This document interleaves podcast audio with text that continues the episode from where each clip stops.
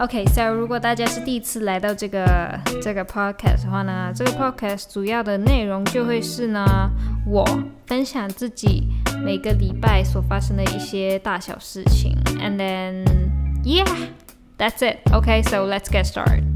OK，嗯，so 对，为什么刚才我要加那个开场白呢？其实就是有一天我在上班的时候，就突然间想到了，因为我都已经出了这么多集了嘛，然后我就在想，会不会有人就是他们就是 you know like 如果你听 podcast 的话，就好像我听唐吉阳老师的 podcast，他已经出了这么多集，我不可能直接就是我第一次第一次认识他的话，我不可能直接从他第一集开始看的，我肯定是随机挑选一集去看嘛。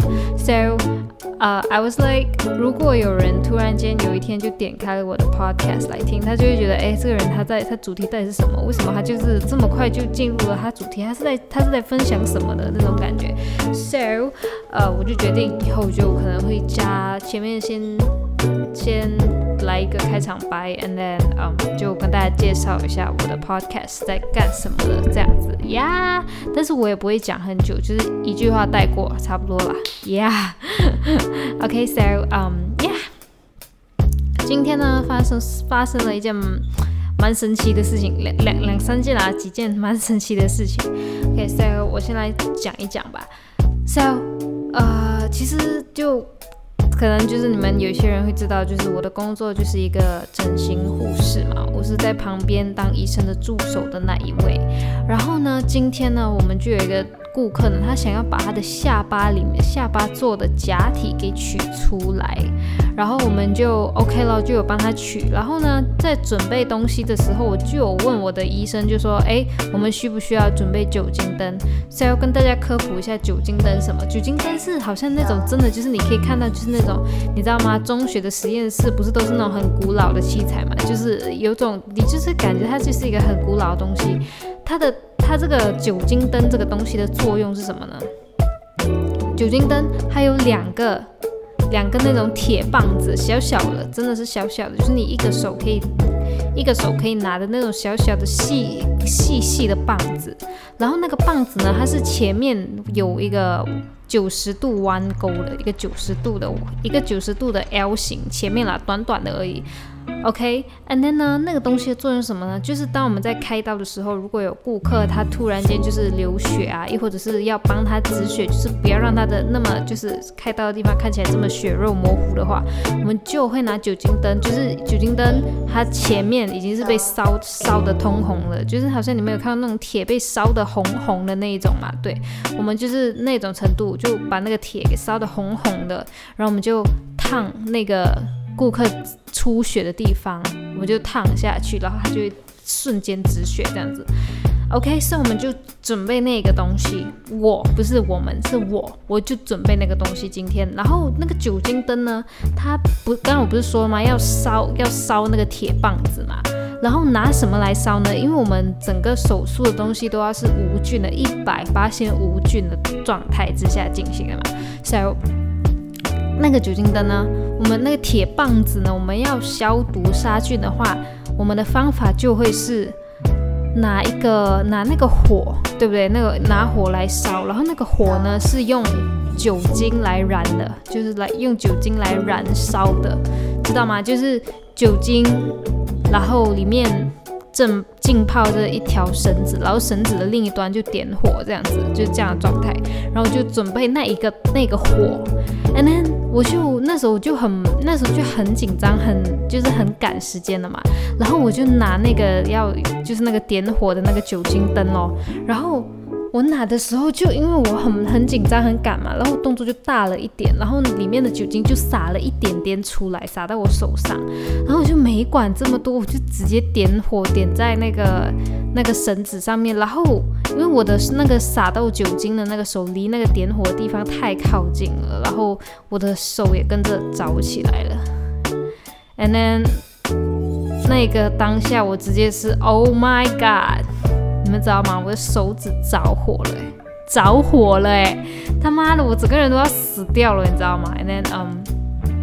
然后，可是那个时候没有人知道，因为我的医生已经出去了，然后我的同事也不在，只剩下那个顾客，他就躺着，他完全不知道发生了什么事情，然后我也没叫，然后我只是当下我直接是 Oh my God，就直接吓到了，什么话都讲不出来。但是当然啦，那个当下我直接是马上扑火了，只是一边扑火就一边 like What the fuck，有点吓到了这样子。And then um yeah，so yeah，那个当下其实是 Oh my God。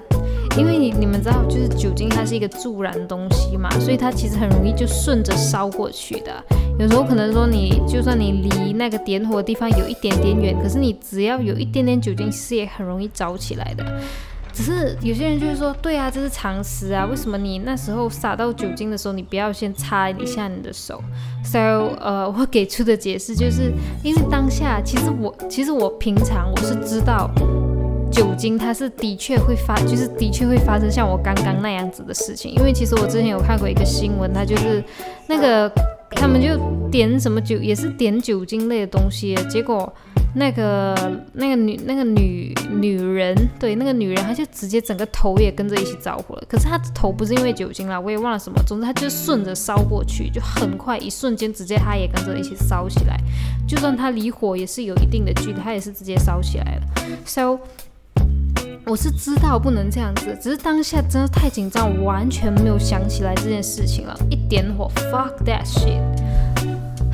所以说真的，我真的还蛮后悔的。我应该要，我应该要，嗯，我应该要 chill 一点，至少我就可以想起来。然后现在我就不用手这么痛了，因为我的手现在其实还蛮痛的。然后我已经看到它一定会起水泡，虽然说我已经在尽力的防止它起水泡了，因为。我真的很怕起水泡，原因是因为呢，我的工作是每天都要戴着手套，不是二十四小时，是只要有手术我都必须戴。然后接着下来，我们这几天的预约都是有手术的，所以，嗯。就会导致到我真的是一直戴手套，就很有可能一直磨破我的水泡。那样子的话，我的伤口会很慢才能好，所以真的是让我觉得很烦恼，你知道吗？我真的是不知道该怎么办。可是我已经看到它有水泡的雏形了，所以我真的是 Oh my God，它每天都这样爆掉，我真的会很惨哎。就这样子，然后嗯，Yeah，that's it。所以说真的，大家你们用酒精类的东西，然后还有加上火的话，真的要很小心，真的会着起来的，超痛的，跟你们讲，真的超痛。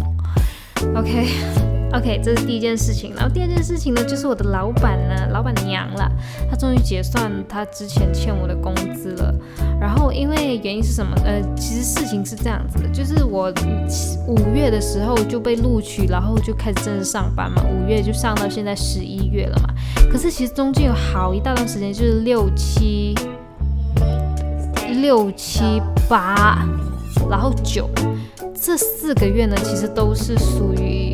呃，MCO 的期间就是行动管制令的期间，所以那个时候呢，我们是没什么工作，基本上就是一个礼拜去一天，去两天这样子而已，可能一个礼拜都没去一次也是有可能，也是会有这样子的状态。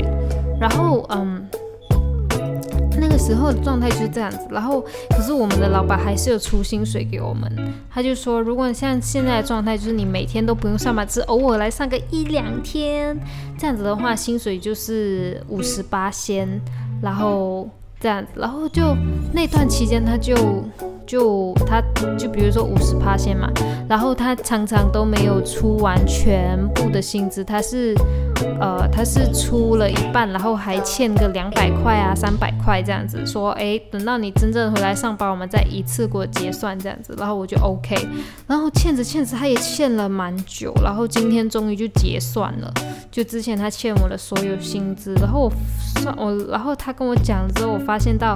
Oh my god，那个薪资还不少嘞，所以呀，对，而且对我就觉得，嗯，这今年的那个年底的那个，嗯，年底就是我有一个存钱计划嘛。如果你们之前有听我的 podcast 的话，就是我要今年我要在今年的十二月三十一号之前存到我心里面想要的那个数目，然后多的我都会捐出去这样子。然后现在我就就一直有在算到底有没有达成那个目标，因为我还剩最后一个月而已，就十二月我还能再领一次薪水而已，所以我一定要很小心的。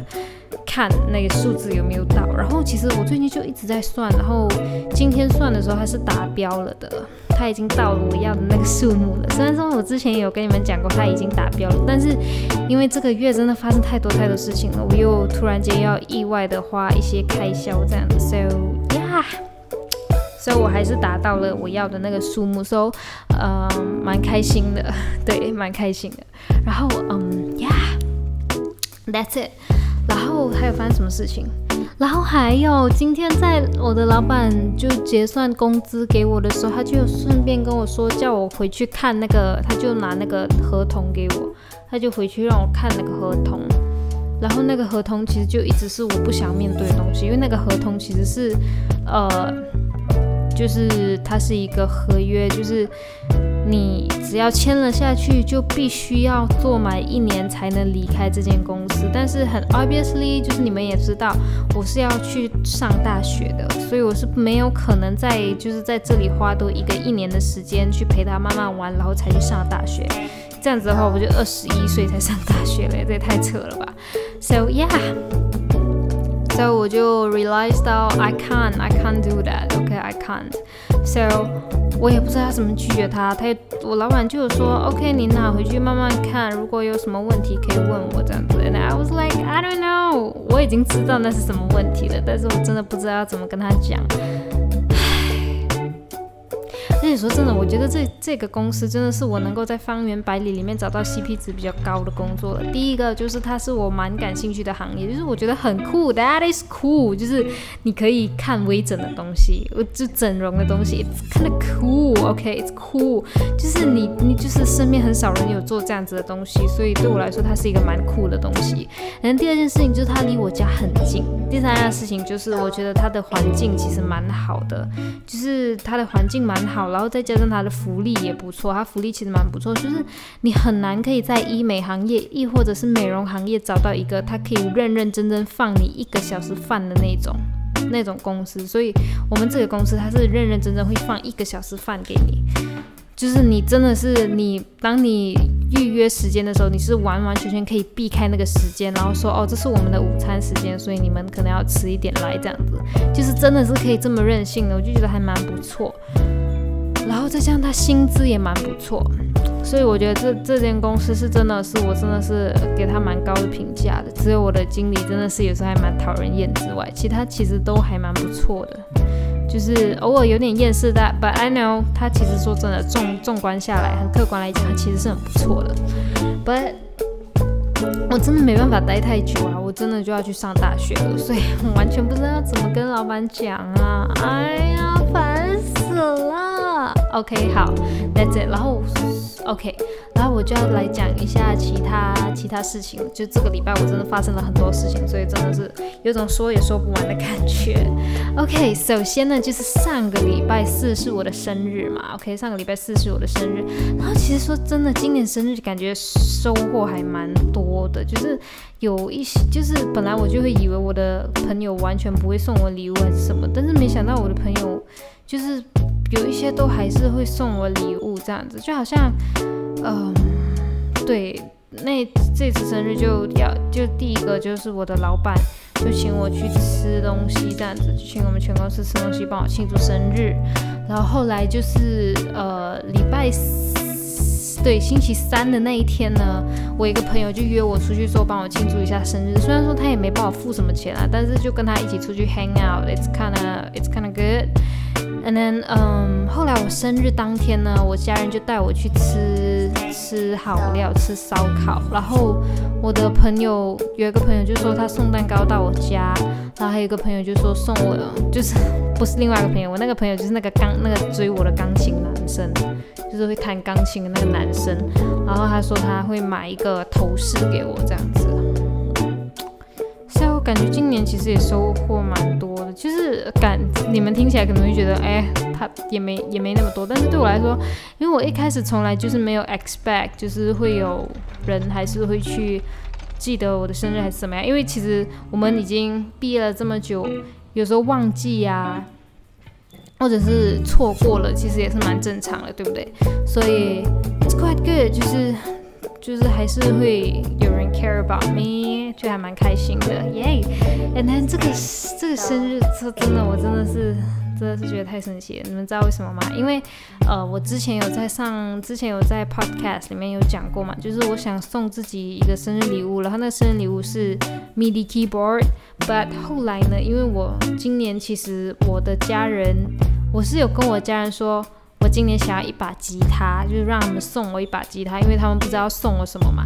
我就说我想要一把吉他这样子。可是其实说真的，吉他呢，有些人会。跟你们科普一下吉他大致上的价钱了。如果你是真的真的想要玩音乐，然后你想要有一把吉他，就是音质比较好一点点的，其实价格通常都要在马币一千五百以上，一就是折合台币差不多两万，哎，不是两万，差不多一万五、一万三、一万三到一万五这样子以上，OK，以上起跳，OK，从那个 range 起跳。So，很明显，这个价格已经吓到了我的家人了。我家人没想到一个吉他会这么贵，他可能觉得吉他就是两三百块可以解决的事情，But definitely it's not，因为吉他。就是要我们就是要有一个正确的观念啦，吉他它是一个乐器，它不是一个玩具。乐乐器通常真的要走好一点点的，其实价格都已经是有有所不同的了。就算是电子钢琴，亦或者是你随便买个小提琴什么之类，小提琴都还贵过吉他，吉他已经算是比较入门级的了。所以，Yeah，其实有时候一万五是跑不掉的台币啦，台币。马币一千多，其实是跑不掉。如果你要好的，对。So so yeah，然后我的家人很 obviously 他们没有办法给那么多钱嘛。然后我我妈跟我姐就有给一点钱我去当做帮我买生就给我的生日礼物这样子。然后嗯，我姐的话她就是。呃，对我姐跟我妈都有给我一点钱，然后让我就是合资一起买吉他，但是他们的钱远远不够啦，所以我自己就贴了进去，所以这把吉他也算是我、我姐跟我的妈妈，我们三个人一起买的是一个给我的生日礼物这样子。So yeah，然后这个吉他马币一九五零，所以我妈只给了我，我妈和我姐折合起来也只给了我一千六百。多，所以还有一千三百是我自己要付的，然后就要从我户口里面拿钱出来，然后我从来没有想过，因为我从来没有买过这么贵的东西给我自己，so 我自己真的，我到现在还是会有一点点嗯不可置信，就自己居然真的就是买下来了，买下去了。可是说真的，这个吉他我是在一个在在我的。家就离我家还蛮远的一个一个店买的，然后那个店呢，其实就是我一个玩吉他的朋友他介绍给我，因为他，嗯，就是我问他有什么好牌子介绍之类，他就介绍牌子，还有介绍几间店给我，然后我就去了那间店，说真的，那间店的服务还蛮不错的，就是，嗯，他们都很好，然后他们都会愿意让你一直试，一直试，试到你满意，看到你满意的音色，慢慢试。然后慢慢谈，然后你觉得 OK 才下单这样子，而且它的价钱跟网络上卖的是一模一样的，so，嗯，it's quite good。然后店员也是非常的专业，他会很认真的跟你解释很多很多的东西这样子，so yeah，就我其实觉得这个还是蛮不错的啦，这个吉他买的，这是吉他音色还蛮不错的，比我以前的那个好多了。然后嗯。我以前的那个吉他哦，真的太太烂了，然后导致到我现在一选吉他，我就是马上看你就是它就是那个吉他有哪个地方有没有做好这样子，而且我特别在乎弦距，就是那个弦跟那个木板的距离，因为距离太高的话，我就要用很大的力气按下去，就好像我以前的那个吉他一样，God damn，超难的。So 呀，我就买了一把新吉他，好贵哦，我从来没买过这么贵的啦。而且我现在好累，好想睡觉。OK，好，对，这个礼拜就发生了这样子的事情，然后还有什么事情？基本上其实大大小小的事情，大的我基本都讲完了啦。呀，其实我还有蛮多小事可以讲，但是我真的好想睡觉。OK，嗯。再跟大家讲一下最近我生活上面的小改变吧。我生活上面小改变就是呢，因为以前的话，我就跟你们讲嘛，就我每天会花两个小时在音乐上面，就一个小时是练古典钢琴，然后另外的一个小时呢，就是二十分钟在创作，二十分钟在流行吉他，二十分钟在流行钢琴的，每天就花两个小时。然后现在呢，我决定把这个时长就变成三个小时。然后前面的两个小时的内容依旧保持不变。第三个小时是干什么呢？第三个小时就是，呃，我要花半个小时在我的制作上面，就是我音乐制作上面，我要花时间在我的制作上面。然后另外的三十分钟呢，就十分钟是是是营的什么营业吗？不是不是营业，是经营啊，对，经营我的 YouTube，然后还有。呃，找一找有什么歌唱比赛，然后还有找一找有什么奖学金这样子。So yeah，因为说真的，这些东西其实我一直都应该要做，但是我就是没时间做，所以我就想，那我就干脆直接开一个小时来做。那至少就算我真的不想做，不想做，那我被逼着做，还是能够做出勉强一点点的东西出来的，对不对？So yeah，我就改成一天有三个小时在这些东西上面了。对，然后其实说真的，自从我有了这些习惯之后，我觉得生活真的改变了很多。因为第一个东西就是，我现在其实说这种每天我自己啦，等我一下啊，我的姐姐打电话过来。OK，I'm back，很喘。OK，好。来告诉大家刚刚发生什么事情。刚刚发生的事情呢，就是这样子。我刚刚就突然间接到我姐的电话，然后，然后我真的好喘啊！我从一楼爬到三楼。啊啊，OK，OK，So，呃，刚刚我就接到我姐夫的电话，然后我姐夫就让我下去，然后我才发现到他在在我家。对我发现他在我家，因为现在已经很迟了，已经一点了。然后他就在我家，and then，嗯，然后对，就是这样子，and then，为什么他会在我家？因为他最近这两天他都在金马伦高原玩，跟朋友玩。然后他今天刚刚从金马伦高原下来，然后就啊，我还是很喘，我是得了新冠肺炎，武汉肺炎。OK，呃，他就来我家，就来看我姐，然后顺便把草莓带给我姐，这样子就带，就是金马伦盛产草莓，然后我姐很爱吃草莓。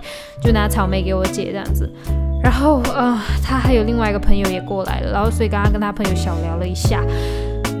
So yeah, that's it. Oh my god，我刚刚讲到什么我自己也忘记。我刚才在讲三个小时的故事吗？不是，好像不是在讲三个小时的故事。我已经忘了我讲什么哎，可是我现在好懒惰，再停下来把它往回倒哦。我太懒惰了。还是我在讲生日的东西呀？我到底在讲什么东西啊？我真的忘记。诶，等么？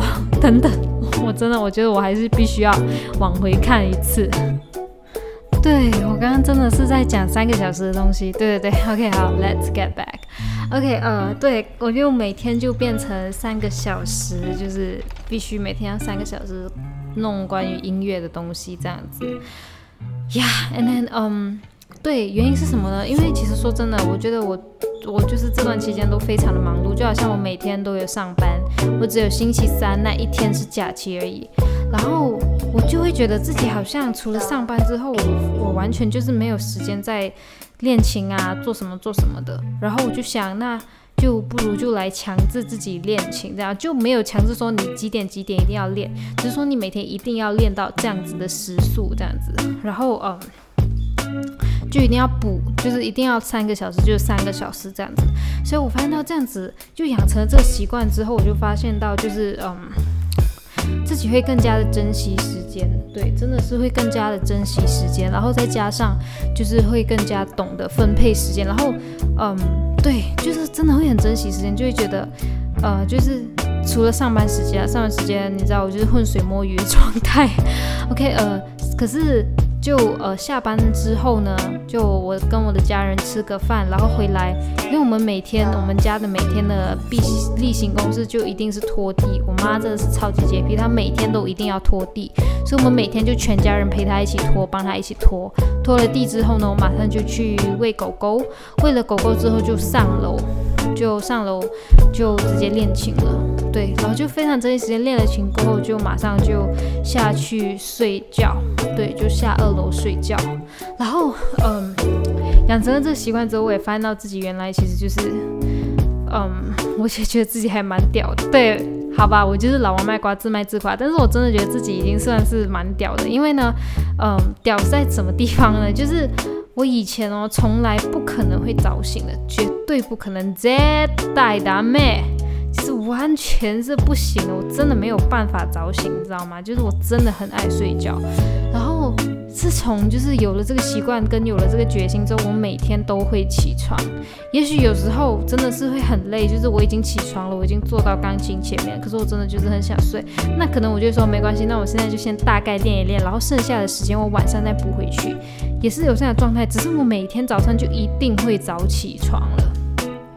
对，就一定会早起床去练钢琴了，或者去做其他事情，这样子就是做，就是我我就是给自己的一些任务这样子，所以我觉得就是还蛮开心，就是嗯，就我真的会，原来我真的是能够早起来的那种状态，然后嗯，再加上呢，就是我，对，就是我能够早醒来，然后再加上我自己本身。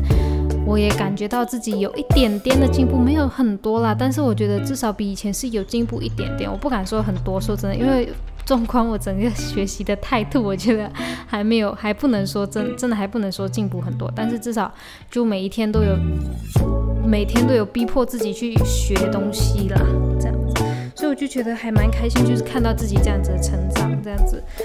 然后我就真的会很珍惜时间呢。然后而且之前呃 MCO 的时间每天都很很闲嘛，然后就嗯下午真的是非常非常空闲，有时候就会下午就睡个午觉，不然就是下午完全没睡，但是没有什么耗费体力，所以晚上每一次都睡不着，晚上每一次都要大概耗个两三个小时我才能入睡。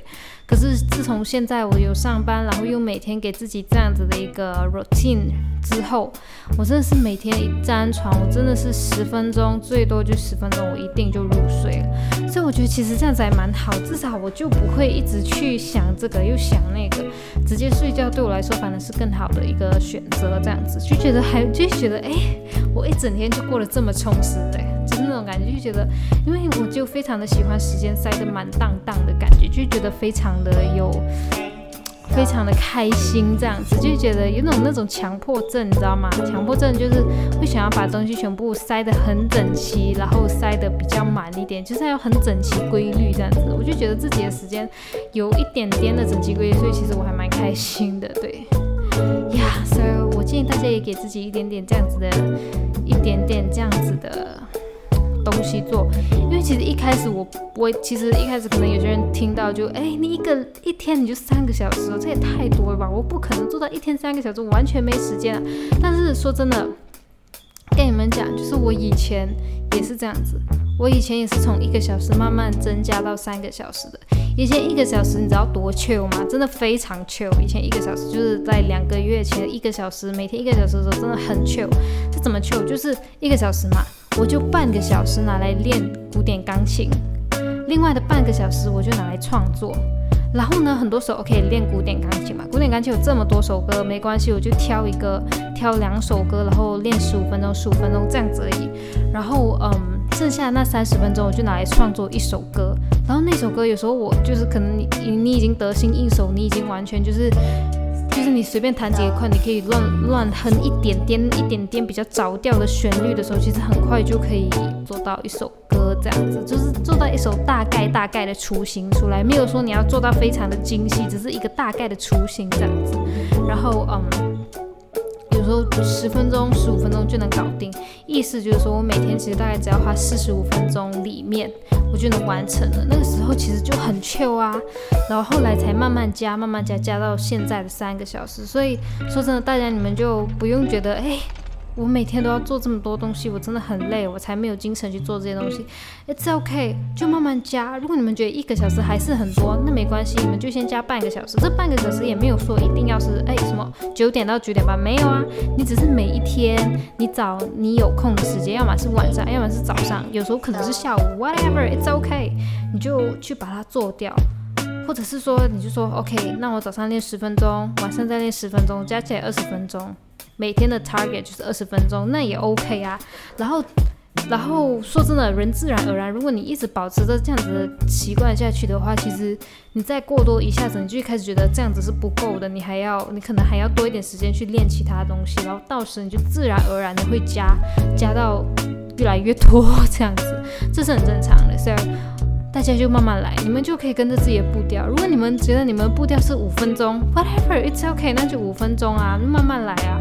有些人觉得五分钟太夸张，可是我觉得 it's totally okay，因为我们就每个人都是不同的嘛。有些人就觉得五分钟对他来说是极限，那就五分钟了，慢慢来，it's okay，慢慢加，慢慢加，这跟做运动是一样的，一样的概念啊。So yeah，我就建议你们去这样子做，然后希望你们可以成功，加油哦。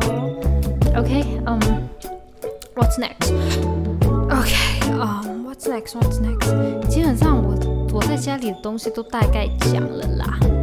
Yeah，对，大概都讲了。So that's it。And then，嗯，现在来讲一讲其他网络上面发生的事情嘛。精英奖。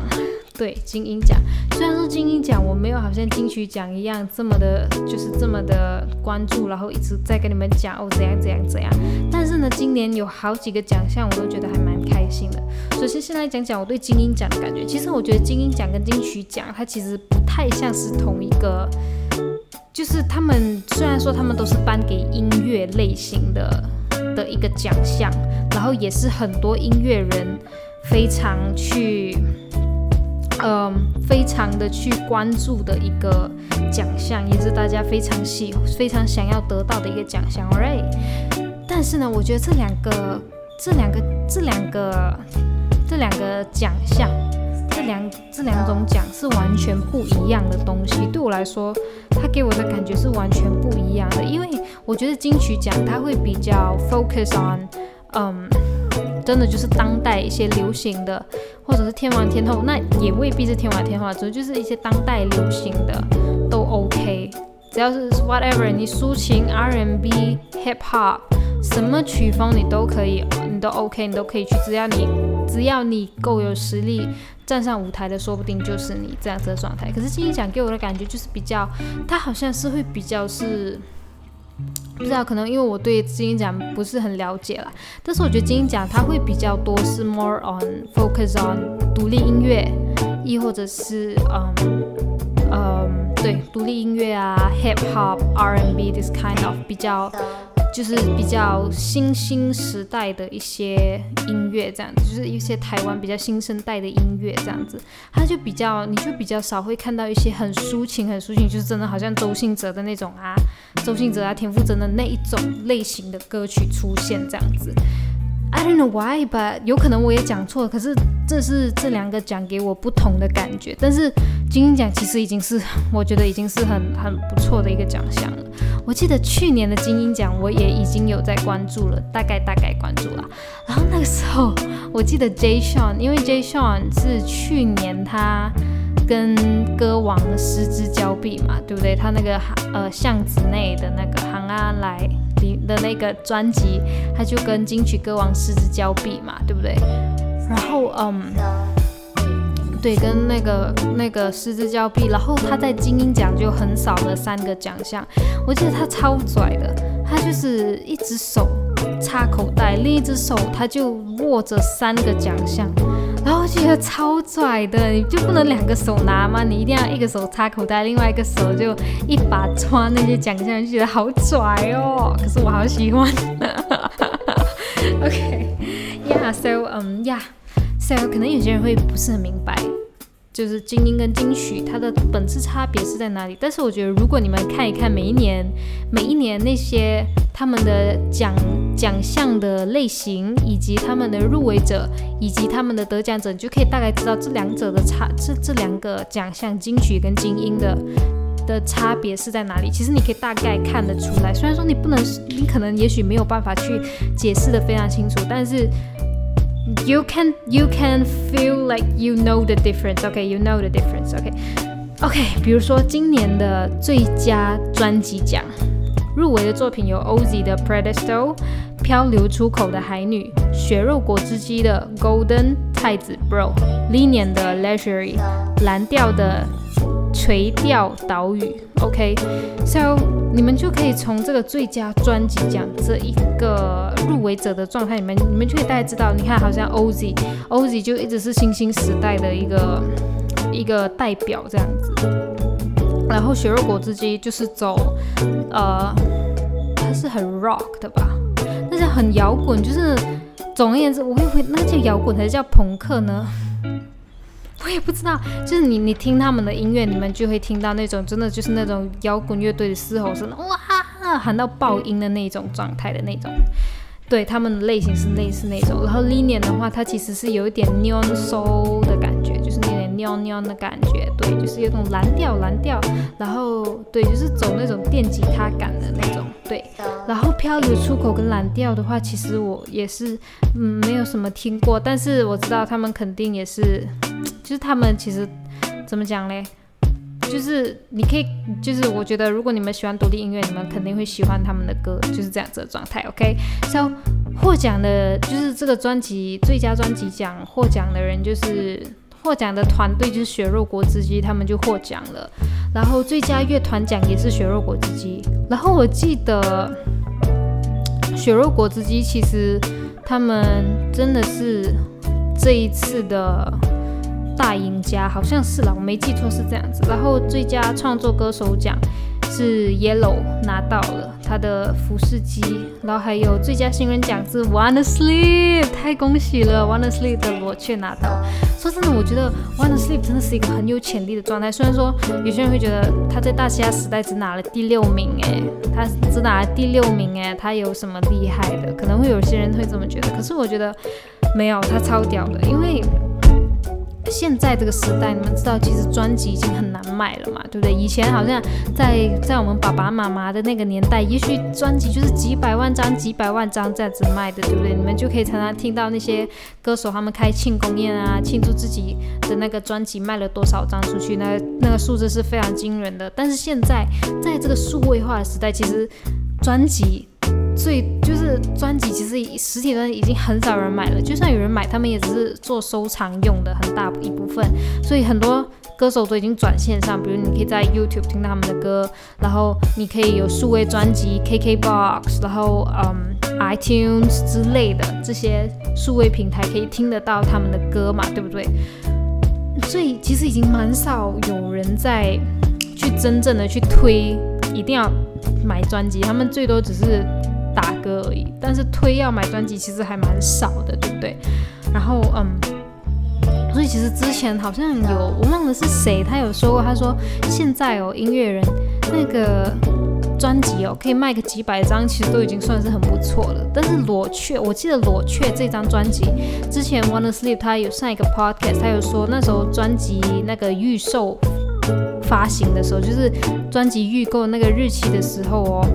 就已经当天就已经把三千还是两千张的专辑全部卖掉了，所以我就觉得还蛮不错的。就是一个新人，就是 As you can see，这是他的他的这是他的第一张专辑吗？还是第二张？我已经忘了，好像是第一张专辑。这是他第一张专辑的话，他就已经可以卖掉上千张的话，其实已经是很不错的一个成绩了。所以我觉得 Wanna Sleep 其实他是一个很有潜质的一个，其实说他真的蛮有潜质的，然后，嗯，还有，对，你看血肉果汁机也是拿到最佳现场演出奖，其实就是你可以看得出来，就是全部的全部的精英奖的入围。还有得奖的，其实都是你都可以看得出来，就是他是会比较走那种比较嘻哈感呐。但是当然，其实他们也是有一些比较比较 soft 的歌，但是其实你很难会看到那些真的是，就是你很就是不知道啊。也许我讲的话会有点冒犯，但是我自己会觉得我很难看到那种好像嗯周信哲的那种类型的歌曲呀。或者是好像田馥甄的那种比较，就是那种抒情的那种钢琴大和弦的那种歌，你知道吗？就是他其实，或者是那种做那种做做那种歌的歌手，其实，在在金鹰奖里面你都很难可以看到。我目前为止看的其实基本都没有，亦或者是我自己。自己没有全部都听过，所以我不知道。但是我觉得这些歌全部都是走比较前卫的 style 了，就是真的是我刚才讲的 R&B，嗯，hip hop，摇滚，就是这些这些，就是你很难找到那种很纯粹、很 depressed，like 就真的是很 depressed 的歌。所以我觉得这是金英奖跟金曲奖两个最大的差别。So 有些人会拿两个奖项来来相相，就是来放在一起去评价，但是我觉得是不可以这样，我觉得不能够这样子评价。有些人会说金曲奖很明显就就好过金精英奖啊，有些人会这么觉得，会觉得你看。那个那个 J. Sean，好了，whatever。你看 J. Sean，你看金曲奖这么难，对他来说这么难，他当然一个奖都没拿到啦。金鹰奖对他来说这么简单，他当然一下子就拿了三个奖。我觉得不能这么讲，因为这两个奖项，这两个主办单位是完完全全，我觉得是不一样的两个性质的东西。他们，我觉得他们的他们对音乐的见解其实都不一样，所以我们不能够把同样。就是不能够把这两个奖项放在一起讲，我觉得这样子就是有一点点的偏颇了，对，有点点的太那个观点太有点狭隘了。So yeah，所以我觉得你们就不要说什么哦，金曲奖的最佳新人跟金鹰奖的最佳新人两个人是不一样的，肯定是金曲的比较比较高级一点。我觉得不不能够这么讲，对，不能够这么讲。因为这两个性质是完全不一样的，so yeah，但是大家都是为音乐产业在努力，so 两个我们都应该给予最高的敬意跟 respect，对 respect 跟感谢这样子，so yeah，对，今年的精英也是圆满落幕了，感觉还蛮不错的哦。然后还有什么？对，基本上是这样子哦。对，我要讲的就是你们知道吗？那个 yellow 啊，yellow，对对对。Yellow 黄轩他是不是拿了一个奖？让我看看哈，我再确认一下。诶，等我？等一下，等一下哈，等一下哈，我看看哈。OK，Yellow 是不是拿到那个最佳创作歌手奖，对不对？然后那个时候要颁奖的时候呢，他们好像是技术上面那个 P PPT 放错了，还是怎样？总而言之，就是全部人就以为哦是 OZ 拿到了这个奖，然后 OZ 自己也是哦我拿到了这个奖这样子，然后就上台开始讲讲得奖感言这样子。And then 后来才发现到那个奖颁错了，那个奖是要颁给 Yellow，不是颁给 OZ 的。然后。就是这个大乌龙，然后就还有，然后后来 OZ 就无预警出歌了，那个歌新歌好像是两天前还是两三天前，那个歌叫 Hair Tie，对 Hair Tie，Hair Tie，然后呀，然后就还蛮多粉丝安慰他，可是我觉得 It's OK，因为。入围就是一个肯定了，对不对？虽然说这个奖，这个这个奖法很官方，但是说真的，入围就是肯定了。有多少个人希望入围，可是入不到，所以他们可以入围，其实已经是说真的，他们已经是，他们已经是很不错了。然后要找出一个得奖的，简直就是叫，简直就是叫评审从一堆美女之中选出最美的。简直就是眼花缭乱，对不对？所以就必须鸡蛋里挑骨头。所以我觉得其实每个入围的人，他们都已经是有非常一定的水准在那里了。所以大家就不要一直觉得得奖的才是最好的。我觉得未必。如果有一天全部评审都换了一批的话，也许得奖的就会是另外一个人了。所以我觉得入围已经是一个肯定了。所以大家都是赢家，OK？Yeah，呃。So 亚金奖就这样圆满落幕了。So 恭喜得奖的人，对，恭喜恭喜。Um, what's next? Um. 实也没什么太多的事情可以讲了。对，然后我又看了谭强老师的直播，耶！然后谭强老师直播说这个月我会我会发生什么事情？我忘了，他说我这个月发生什么事情？他说我可以多参加一点朋友的聚会，原我可能可以在那里找到我的正缘这样子。And then I was like, okay, but 我也不知道有哪里有朋友的聚会，所以就我也不知道，我就随便。啊呀，然后最近天蝎座还有什么？天蝎座对。天蝎座还有这个月我们要还债，还那些以前没有还完的债。对，以前没有还完的债。然后我就发现到，其实还真的是，真的是说的蛮贴切的。所以说，以前没有还完的债，也许是你欠过人家人情，也许是你以前拖欠下来的时间你没有做完，也许是你以前拖欠下来的钱你没有还。这个月都是要清掉它的。所以我就觉得谭强老师说的还蛮准的，因为。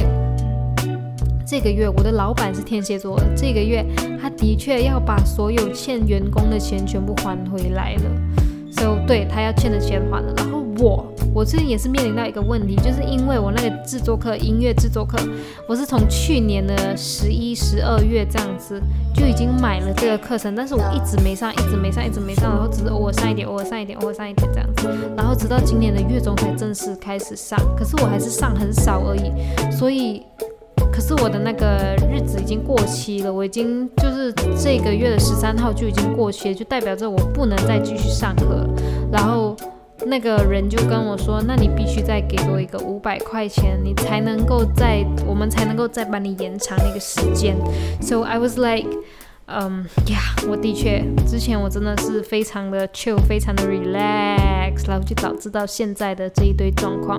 所以，嗯，我必须说就是。谭江老师真的太准了，就好像以前我从来就是没有这种还债的感觉啊，可是这个真的是我以前一直拖欠下来，我现在真的必须要去处理这个事情了，所以我就觉得谭江老师讲的好准哦。好了，我知道有些不相信星座的人会觉得干什么，你本来就要还，OK，只是刚好谭江老师讲对了而已。But I don't know，我就是非常相信星座，你管我。OK，嗯，So 不知不觉我也录 Podcast 录了，我录了多久啊？我录了差不多，我从呃，我第一集我记得是嗯二月还是一二月一月尾，那好像已经录了十个月，十个月九个月这样子，so 还蛮神奇的呀。基本上我该讲的都讲完了，所以如果你们喜欢我的话，可以关注我，然后我们下次见啦，拜拜。